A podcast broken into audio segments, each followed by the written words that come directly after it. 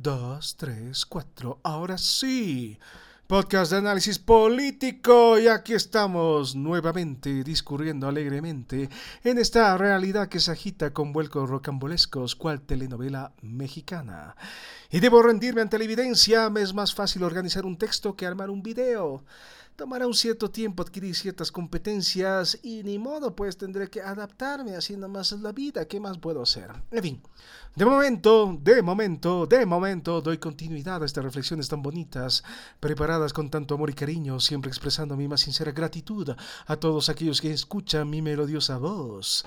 Así me hizo el Señor, una cara que espanta y cierta facilidad de palabra. Y ahora sí, a lo que nos compete. Hoy es 23 de marzo. Bueno, lo era en realidad. Al momento de comenzar todo esto y tomó más tiempo del que esperaba. Bien sacrificada es la vida, che, no pues así. En fin, 23... Ay, lo siento, casi me atoro como menso. En fin, 23 de marzo entonces, Día del Mar, pero no hay nada que comentar. El tema está resuelto, Chile no tiene obligación alguna de negociar. Lo demás es un cierto fervor patriótico construido sobre una derrota. Los cimientos de la nación boliviana, relatos que otorgan identidad. Desde luego son unas cuantas ideas sueltas y hay que darle vueltas al asunto. Es un buen tema de discusión y tal vez lo podríamos hacer con el Grasa TV. Escuchan el podcast, por cierto, gentilmente me invitaron el otro día y salió una interesante conversación. El Grasa TV, nuevamente lo repito, el Grasa TV. Y sobre relatos, el que sustenta una visión de Estado hoy en día es la narrativa del golpe. Así es, pues seguimos en lo mismo. Ay, parece que no salimos de este asunto, ¿no? Todo es golpe, golpe, golpe, golpe, golpe, golpe. Y bueno, ¿por qué? ¿Por qué se habla tanto de golpe? Porque aquí la víctima inocente es Evo Morales. Y al que piense lo contrario, pues que se vaya al cuerno. Todos los que supusieron al justo derecho de Evo Morales de ser reelecto cuantas veces vea conveniente, porque es un mandato del pueblo, son unos fascistas desgraciados que deben ser perseguidos y encarcelados. Uno de los blancos de ataques predilectos de estos soldados del proceso de cambio que huyeron y bien se presentó la ocasión, valga la aclaración, es Waldo Albarracín, el entonces rector de la Universidad Mayor de San Andrés y representante del Comité de Defensa de la Democracia, capítulo 1. En este relato tan bonito que voy armando con tanto sacrificio. A ver, retomaré un poco el aire. A ver, permítame un breve momento para poder reestructurar un tanto mis ideas.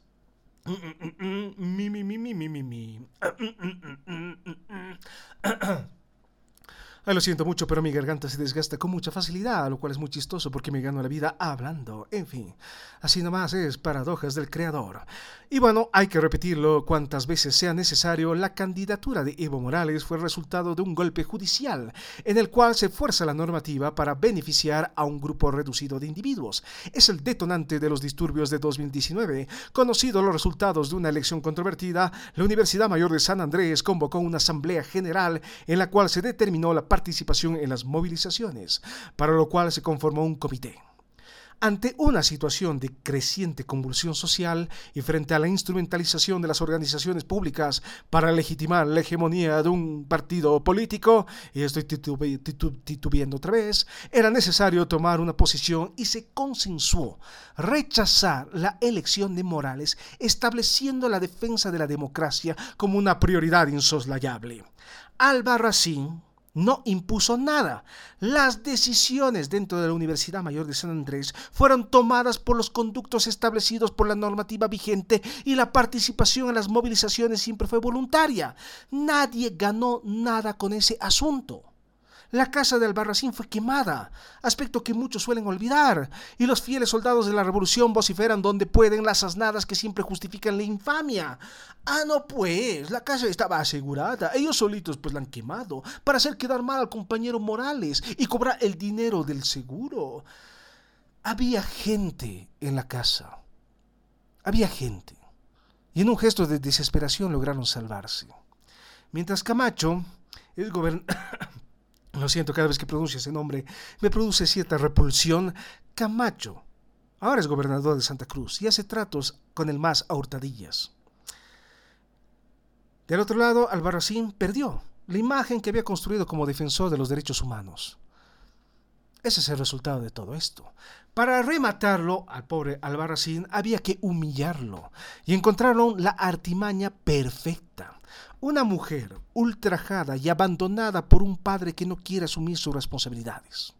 Ah, ahí está pues el defensor de los pititas, el desalmado que se aprovechó de una de sus estudiantes. ¿Con qué moral pueden criticar al proceso de cambio y a nuestro hermano compañero líder indiscutible de los pueblos? Ahí está pues la moral de los que defendieron y organizaron eh, el, golpe de Estado. Ahí está pues sus héroes que abandonan a mujeres embarazadas. En este país de maravillas, la presunción de inocencia no existe. Si es un opositor fascista traidor, de seguro es culpable. O sea, ya ni para qué vamos a hacer juicio. Pero nadie puede poner en duda la inocencia de Evo Morales. Albarracín es un tipo asqueroso por haber embarazado a un estudiante, pero cuando a Morales se lo acusa de estupro, esa es una calumnia de la derecha. ¿Por qué no se meten en sus vidas? El compañero Morales merece privacidad. Para el amor no hay edad, pues. Lo que pasa es que esos pititas maricones le tienen envidia al compañero Evo. Son asuntos muy personales. No se tiene que politizar, por favor. Esa esa es la doble moral que me irrita. Si vamos a fustigar, lo siento, nuevamente me emociono mucho y al emocionarme mucho creo que me atoro. Entonces debo calmarme un poquito. A ver, nos calmaremos ya. Tomaremos aire, tomaremos agüita, tomaremos un matecito, en fin. y voy a toser un poquito, en fin. Entonces, esa es la doble moral que me irrita. Si vamos a fustigar, lo hacemos con todos. No es que unos son buenitos y otros son malos no es que no es que vamos a tener un trato preferencial por unos y no por los otros. Lo mismo ocurre con el tema de la guerra. Y hasta el propio Roger Waters reproduce ese discurso. Sí, muy triste lo de Ucrania, pero no debemos olvidar que aquí el verdadero enemigo son los Estados Unidos. Ah, nosotros los izquierdosos abogamos por las causas sociales, por una sociedad justa, menos para los fascistas, esos merecen la cárcel, hay que insultarlos y pegarlos, pero no se confundan, nosotros pregonamos respeto y tolerancia. Rogelio Aguas, pero qué mierda está pasado. Ah, pues así. Me decepcionas profundamente y debía decirlo. David Gilmour, por, por lo menos, fue muy claro en sus declaraciones y los herederos de Sid Barrett hicieron lo propio. Y lo sé, me estoy saliendo por la tangente, pero tenía que decirlo. Tenía que meterlo en algún momento dado este asunto. Yo, como viejo fan de Pink Floyd. En fin, doble moral entonces. Solo condenamos si son acciones cometidas por los Estados Unidos o por la derecha. Todo lo demás no cuenta. No, no, es imposible. La, la izquierda nunca comete errores, ¿no? Por favor a ver, hablemos seriamente, ¿no? Aquí el, de los errores son los derechosos, son los fascistas, ¿no? Los demás, no, no, no, nada que ver en este asunto. Y bueno, en todo esto, todos los que, todos los que conocemos o hemos trabajado con Waldo, con Waldo Albarracín, eh, sabíamos que esa denuncia no tenía ningún fundamento, y sin embargo la familia tuvo que soportar durante meses los insultos, el desagravio constante y el activismo de todos los soldados digitales que contaminan todas las redes con propaganda política. Es violencia psicológica, el daño es irreparable y aún con las pruebas de ADN en mano, los siempre comedidos comentaristas proclaman fuerte y claro, prefiero creerle a una víctima del, patriarcado que a una prueba de ADN. Ah, vaya, vaya, entonces. Ah, no, la prueba se va a perder, así que, así que, ¿qué cosa es una prueba de ADN? Al fin y al cabo, todo se puede manipular. Este señor Albarracín es así nomás, no, hay que decirlo. No, no, hay que creerle a la víctima. ¿Qué tiene? Una mujer nunca va a mentir, no, no, eso es imposible. Y esto no es gratuito. La intención es desprestigiar a todos los que participaron de las movilizaciones.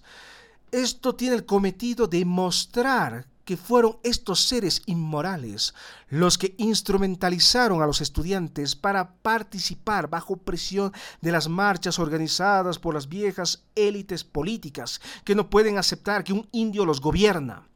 Porque lo que pasó en 2019 fue una lucha de ricos contra pobres, del pueblo contra los oligarcas, de los indígenas contra las élites empresariales.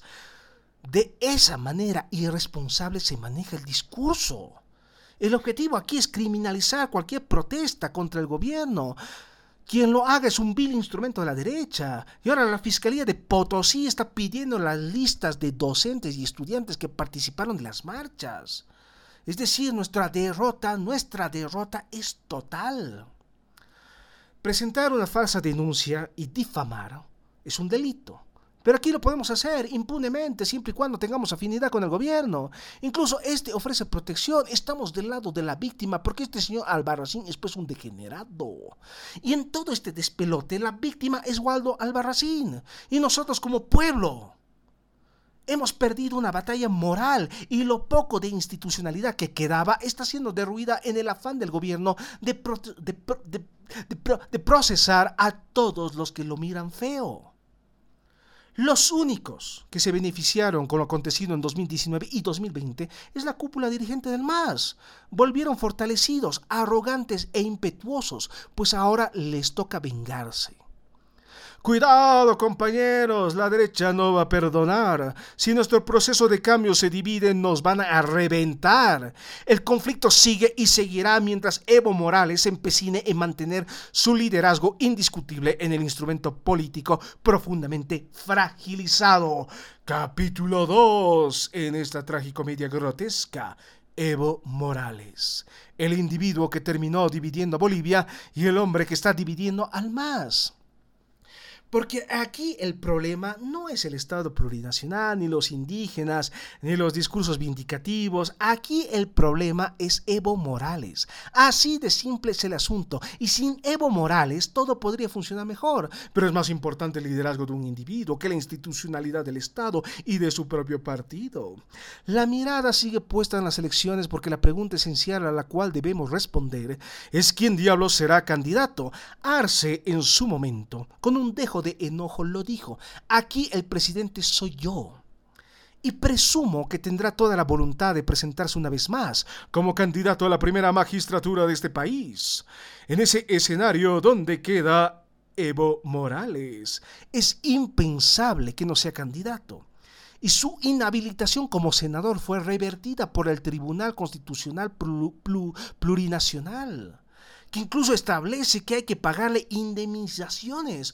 Ay, la pobre víctima inocente. Le constreñen sus derechos, no lo dejan ser presidente. Ay, tengan piedad de un pobre servidor público que ahora tiene que andar en taxi, viajar en autobús. Porque anda fregadito, ya no le alcance la plata. Piensen también todo el daño psicológico que le están causando. Su vida corría peligro. Aunque sus aliados más cercanos no movieron un dedo. Entonces, Ay, ah, lo siento, todos número dos, pero bueno, ah, es que, em, bueno, yo cuando me emociono aparentemente comienzo a toser. Y también me, me, me, también, también, también me, eh, también, lo siento, me acabo de trabar. también me pasa cuando me eh, río me toso, así, lamentablemente así estoy. Estoy mal hecho, mal hecho de fábrica, pero bueno, así nomás es el asunto. Pero es muy chistoso que en su momento nadie haya movido un dedo. Ahora, pues en retribución a todo lo acontecido hay que devolverle lo que le pertenece por derecho al buen presidente Evo Morales, es decir, la presidencia. Desde hace 10 años, por lo menos, que el MAS se tambalea porque el liderazgo casi divino de un individuo causa malestar. Bastaba un, bastaba un empujón para que se descalabren, pero tuvieron la oportunidad de levantarse. En ningún momento les dieron el tiro de gracia. Pero aquí también el daño ya está hecho. Se demostró que el MAS puede funcionar sin Evo Morales y tiene que funcionar sin él. Ah, no, pues, pero eso es sacrilegio, una herejía, una blasfemia. Evo es el único, su liderazgo es indiscutible y no hay lugar para voces críticas dentro del MAS. Todos tienen que cerrar filas. Y hasta las organizaciones públicas lanzaron comunicados de respaldo al liderazgo de Evo Morales. Es decir, aquí ya no hay ambigüedad posible. El Estado está al servicio de un partido y está al servicio de los caprichos de una élite que nuevamente, intentan, que nuevamente intenta imponer la candidatura de Morales. Esta vez el problema ya no desborda en la sociedad civil, es algo esencialmente interno. Los demás estamos resignados. Después de todo lo que pasó en 2019 y que el MAS gane otra elección, fue un golpe muy duro de asimilar. ¿Qué vamos a hacer? Lo pusimos en juego todo y perdimos. Ya no hay ganas de seguir luchando. Que se destruyan entre ellos. El problema no somos nosotros, ni la derecha, ni las potencias extranjeras. El problema es Morales y tendrá que asumir las fisuras internas. 27 años del instrumento político y ahora tienen la obligación de demostrar unidad.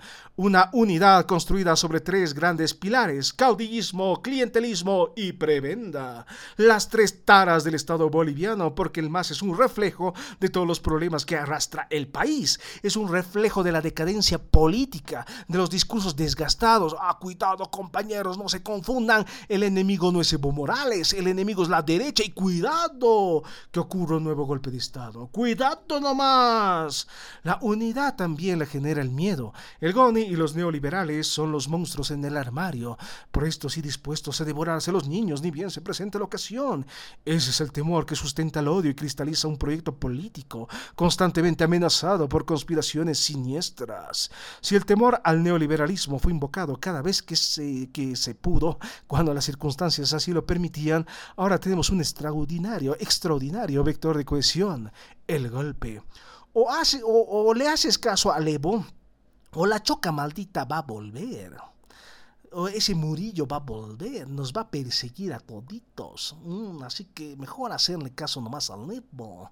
El problema, y es lo que no fue tomado en cuenta, es que pese a los esfuerzos que sustenta la narrativa, Evo Morales huyó no dio la cara por su pueblo, y los que se quedaron, el equipo suplente, fueron discretamente apartados de la toma de decisiones interna. Es lo que genera malestar. En su momento Choquehuanca fue apartado porque su presencia era un tanto incómoda, opacaba el protagonismo de Evo Morales. Dos indígenas en el poder no generan complementariedad, provocan rivalidad, y sin embargo Choquehuanca, fue vitoreado por las bases y lo proclamaron candidato a vicepresidente, es claro que tiene el respaldo del partido. De momento, la orden es muy, es muy, es, la orden es muy simple, ¿no? Es simular unidad. No hay lugar para libres pensantes, es el momento del centralismo democrático, no hay división y cualquiera que se oponga es un traidor. Pero en la mira están las elecciones y se están conformando coaliciones. Lo cierto en todo esto es que Evo Morales sentenció de muerte a su partido. Ya están hablando de una segunda revolución, lo que implica purgas internas y la reconducción del instrumento político. Así nomás. Transición. Y hablando de elecciones, otro tema candente es el Defensor del Pueblo, capítulo 3, más personajes grotescos. Soy una persona simple con gustos sencillos y estuve riendo como hora y media del nombre de este individuo, Cyborg Kanashiro Bronx. O sea, no puedes andar por la vida con un nombre así. A ver, nos respetaremos. Tengamos un poco de cordura. A ver, no, no, pues así. yo me llamaré, qué sé yo, a ver, nombres chistosos. A ver, si, me llamaré Filiberto, a ver si me toman, si me toman atención, no mentira. lo siento, es que me causa gracia. ¿eh? Y bueno, eh, yo sé, sí, me, causan gracia esos tipos de nombres, los nombres absurdos. Yo mismo a mis personajes les pongo nombres absurdos porque me causa gracia, así nomás es. Hay que disfrutar de los pequeños placeres de la vida. Al fin y al cabo, esta vida es para disfrutar y para reírse un poquito. Pero más allá del chiste fácil y del carisma pintoresco de algunos candidatos al puesto, esto es simple y llanamente una fantochada. El Defensor del Pueblo, institución creada por la reforma de 1994, así es los tiempos de los neoliberales malditos y que tiene como cometido brindar ayuda a los desprotegidos, lo elige la Asamblea Legislativa. En los tiempos de los neoliberales cochinos, era necesario propiciar acuerdos, incluso en el seno de la coalición de gobierno. El clientelismo y la prebenda ya eran una norma en aquel entonces, aunque era evidente un mayor nivel de transparencia. Y el defensor del pueblo nunca se colocó ninguna camiseta partidaria, aunque era una figura política. Desde que el MAS gobierna con mayoría absoluta, el defensor del pueblo es un aliado estratégico del oficialismo y ahora, no, y ahora que no tienen los dos tercios de manera formal, sí tienen la posibilidad de comprar lealtades. Hace rato ya. Los diputados de la oposición juegan del lado masista. Bueno, no todos, no, algunos. Los benditos, los tránsfugas, los benditos, los tránsfugas, esos degenerados. Pero bueno, Tampoco es una novedad, el transfugio político es también una vieja tradición boliviana, así nomás el asunto. Cada quien se vende al mejor postor. Y bueno, toda esta elección, que no deja de ser un burdo espectáculo circense, al igual que cualquier otra convocatoria, es un mero formalismo. Quien quiera que sea elegido será un peón del MAS. Tampoco nos vamos a escandalizar, todas las convocatorias están arregladas. Se sabe de antemano quiénes van a ganar. Es una vieja práctica a la boliviana, aunque antes por lo menos era necesario hacer acuerdos. Ahora se impone la visión de un solo partido. Y es un retroceso enorme. Cuando menos lo es desde mi perspectiva, ¿no? Mi modesta perspectiva y ejemplifica muy bien los enormes problemas que enfrentamos como país y como sociedad. Presentarse una convocatoria es un acto insulso. Si no tienes influencia, no tienes contactos, no eres conocido en el medio, es casi imposible ganar. Es decir, por mérito propio no vas a ganar nada. Aquí es demostrando que uno ha trabajado con las organizaciones sociales y maneja el discurso partidario. Son los dos principales requisitos. Todo lo demás es para salir del paso y para mostrar que se están siguiendo los procedimientos. Es un simulacro y a esto hemos llegado.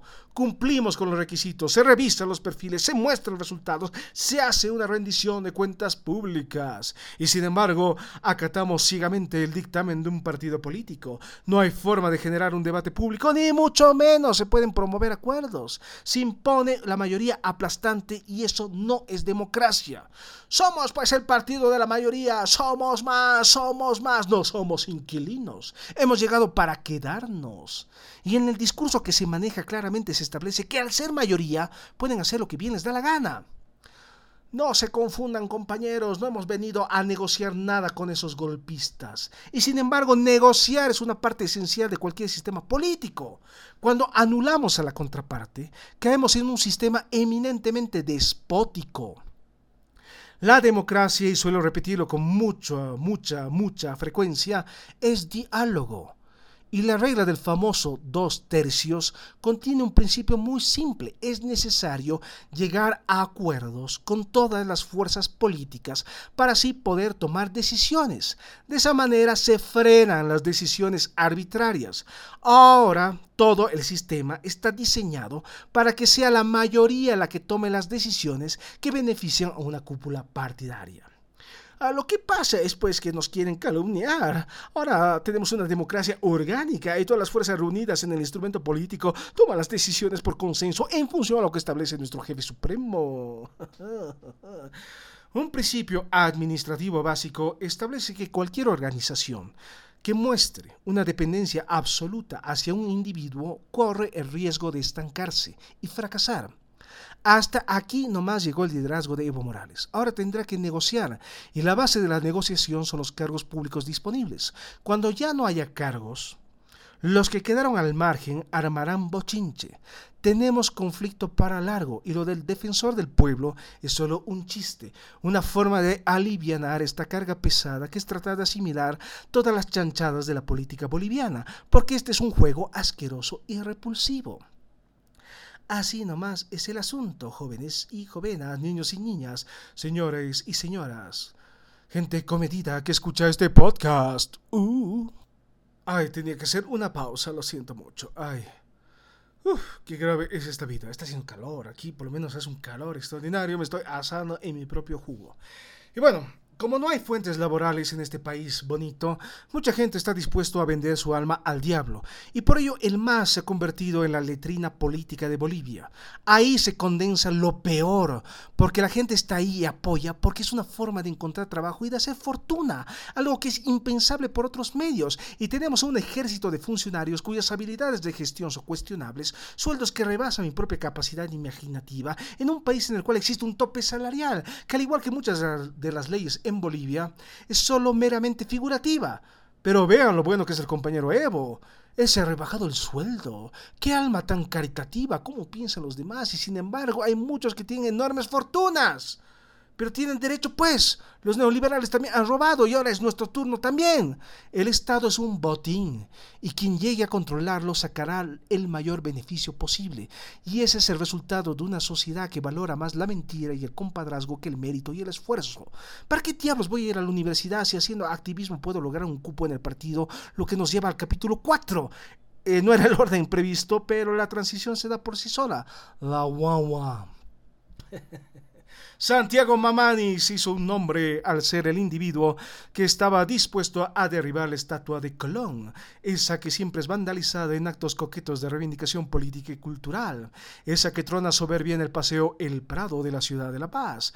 Descolonización es otro de esos vocablos que todo el mundo utiliza sin saber lo que significa. Colón vino a colonizarnos y descolonizarnos significa destruir esa estatua.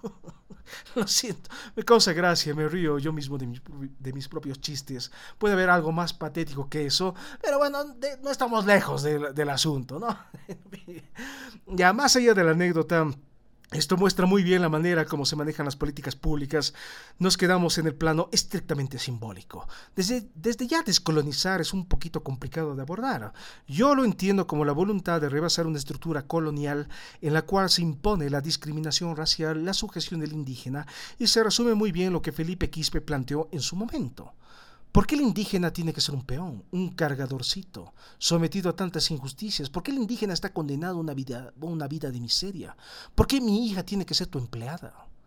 El triunfo del movimiento socialismo debió haber resuelto esa situación de injusticia, propiciando la conformación de una sociedad equitativa con igualdad de oportunidades, desterrando para siempre la sujeción y el servilismo. Las posturas más radicales plantean la eliminación simple y llana de todo resquicio de cultura foránea, restableciendo las formas de gobierno del Tahuantinsuyo. Lo que es un poco, lo que es un poco más complicado, ¿no? Por cierto, como cualquier postura ultranacionalista, se reivindica la superioridad de una cultura y el desprecio por todo lo que podría mancillarla. También es complicado abordarlo de esa manera, considerando que la cultura boliviana es, es esencialmente sincrética. Somos el resultado de la colonia y de una identidad indígena muy fuerte. Si queremos destruir los símbolos del colonialismo, tal vez deberíamos empezar quemando iglesias. Ese es un verdadero símbolo de opresión. Hemos terminado venerando a los dioses foráneos. Seguimos arrodillados ante el poder de la cruz. Ese es el triunfo de la civilización occidental. Esa que algunas repudian con furor y sin embargo celebran Navidad en familia. Son los mismos que piensan que pueden reconstruir una cultura milenaria sustentada en quimeras. Son aquellos que recuperaron ciertos símbolos de lucha política, utilizando retazos de historia para reconstruir una visión idealista de lo que pudo ser el mundo indígena. Queremos derruir los símbolos del colonialismo. Tal vez deberíamos, comenzar por quitarle el nombre de Paseo El Prado. Tal vez sería propicio derribar también la estatua de de Murillo. No entiendo por qué esa fijación con Colón. O también por qué no destruir esos edificios que tienen la cara de Iron Man o de Optimus Prime. O sea, se ha dicho de paso, porque no está, no está por demás, rescatar también el protagonismo histórico, histórico de los próceres del indigenismo indianista, más allá de los nombres trillados de Bartolina Sisa y de Tupac Katari. ¿Quién más fue parte de ese movimiento revolucionario? Es fácil repetir como loros, disfrazarse de indígena y jugar al revolucionario. Algo que nadie toma en cuenta es que la República Independiente trajo consigo una serie de calamidades para los pueblos indígenas. La destrucción de las formas de gobierno, la expropiación de las tierras, sujeción cultural. Si bien la colonia impuso una religión, no impuso una lengua. La República sí lo hicieron y la situación de los indígenas se degradó considerablemente. Pero seguimos venerando los símbolos de la República. ¡Viva el Día del Mar! Viva el servicio militar, oh, qué bonito, qué lindo, ¿no? En fin. Viva la hora cívica, ah, cantemos, Bolivia, no sé, la... sí, bien, bien, viva todo eso, ¿no? En fin. Pero bueno, ya, está bien. Podemos asumir que destruir una estatua es un gesto descolonizador. Y de ese hecho trascendental van a surgir mejores políticas públicas. Pero ese nunca fue el objetivo. Lo que se buscaba es protagonismo político y se lo obtuvo. La gente habla, se lo entrevista, ahora todos sabemos cómo se llama, vemos su cara y hasta el vicepresidente lo presentó ante las masas. El tipo tiene contactos al más alto nivel. Y así se manejan las políticas públicas. Se hace ruido, vienen las cámaras, el individuo gana prestigio y todos los demás sigue igual. Seguimos en proceso esperando un cambio que nunca vendrá, pues lo que tiene que cambiar es la forma como percibimos y concebimos la política y en Bolivia es una herramienta para satisfacer aspiraciones personales. Hago algo no para que el mundo cambie, lo hago para inflar mi ego, lo hago para sentirme bien conmigo mismo, para sentir la admiración y ganar respeto. Y los demás que se vayan a freír monos, es lo de menos. Descolonización. Qué bonito.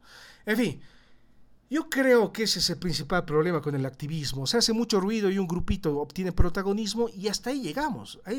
Listo, hasta ahí más. Pero lo que necesitamos son políticas públicas, formularlas implementarlas y hacer seguimiento es una tarea complicada, ingrata, y los resultados no son inmediatos. Es un trabajo constante y un compromiso que implica dejar a un lado aspiraciones mezquinas. ¿Quieres trabajar en lo público? Pues tendrás que tragarte tu ego. Tendrás que acostumbrarte a no recibir ningún tipo de reconocimiento por el trabajo que haces, pues lo estás haciendo por convicción y por el país. El sector público funciona de manera muy diferente al sector privado. En lo público se destaca el, grupo, no el individuo. No deja de ser efectivamente una visión idealista, pero es necesario generar una reflexión en relación a lo público, establecer sus características y sus límites rebasando la simplicidad de una definición negativa. Lo público es todo lo que no es privado. Ah, y cuando intentamos definirlo resulta engorroso. Lo público es una vocación de servicio. En lo público se toman decisiones pragmáticas. En lo público el único incentivo es la convicción de estar haciendo lo correcto. Y complicado es también eso. ¿Qué cosa es hacer lo correcto? Y por ello es fundamental consolidar un esquema de valores. Son tareas urgentes pero que no generan rédito político. Y por eso mismo se las descuida. Lo de la guagua debería ser un anecdótico, pero nada raro que el tipo termine como embajador cultural en la ONU, mientras la descolonización seguirá siendo un vocablo que legitima desmanes y otras barrabasadas. Y si de activismo hablamos, hay que señalar, por último, y este es el último tema en la agenda, el caso de María Galindo, capítulo número 5. Es un espectáculo y así se gana la vida. 8 de marzo, Día de la Mujer, día en el cual todos los hombres se refuerzan los estereotipos de género y en el cual el, conservadurismo recalcitrante repite siempre las mismas babosadas. Mujer, reina del hogar, ejemplo de valentía, la rosa más bella para la mujer más hermosa.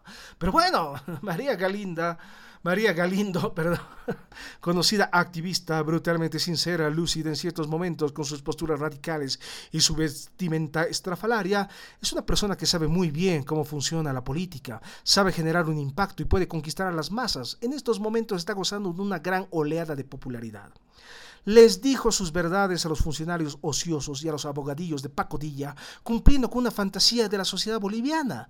Es presidenciable. Hacer política es armar un espectáculo, ponerse a nivel de los electores. Compartimos un vaso de cerveza, que nos ponga mixtura en la cabeza, bailamos una morenada, una cumbia o lo que sea. La gente quiere ese tipo de acciones, quiere que los candidatos vayan, hagan un escándalo. Es lo que genera simpatía y adhesión a una posible postura partidaria. Seguimos en el plano simbólico. La gestión pública no es tan colorida, pero tampoco tiene por qué ser tan burocrática. La gestión es un ámbito eminentemente técnico y consiste en plantear soluciones y alternativas. Es aburrido para las masas que siguen los vuelcos de la política como si fuera la telenovela de la tarde. Y por eso construimos este tipo de personajes y nos olvidamos de las ideas y las propuestas. Efectivamente, ¿quién va a tener tiempo de leer y analizar esas cosas? Preferimos sumarnos al baile. Mientras la gente se mantenga entretenida, podemos hacer tratos a escondidas. Unas cuantas botellas de cerveza se olvidan todos todas las penas. ¡Viva la fiesta! Es lo que somos, es lo que esperamos. Un mero gesto simbólico que nos, que nos procura sosiego. En fin, y ahora sí, con eso cierro estas reflexiones del día de hoy, hoy 30 de marzo. Ya al final, eh, no sé ustedes, pero marzo me pareció un mes interminable.